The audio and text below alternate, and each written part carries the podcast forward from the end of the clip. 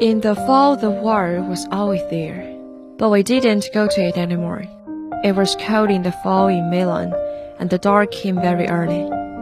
Then the electric lights came on, and it was pleasant along the street looking in the windows. There was much game hung outside the shops, and the snow powdered in the fur of the foxes, and the wind below their trails.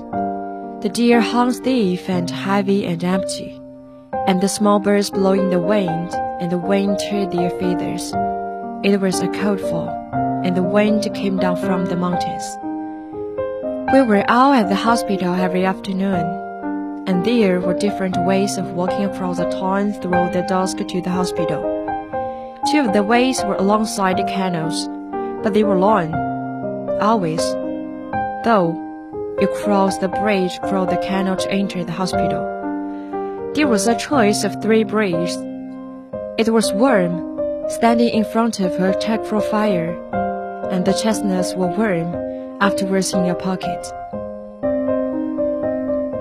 The hospital was very old and very beautiful, and you entered through a gate and walked across a country yard and out a gate on the other side.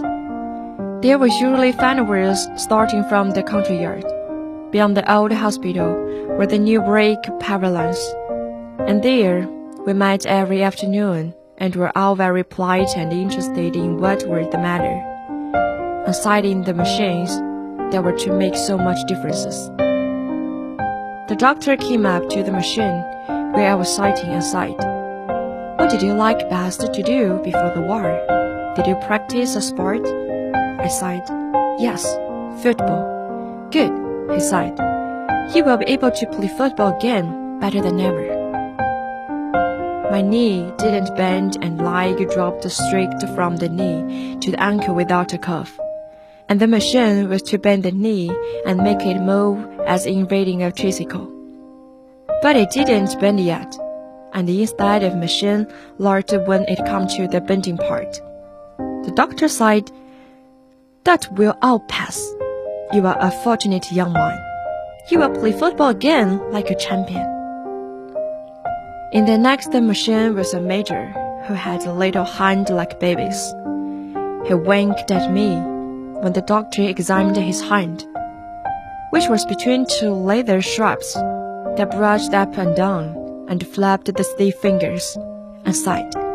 And will I too play football, Captain Doctor? His side being a very great fencer, and before the war, the greatest fencer in Italy.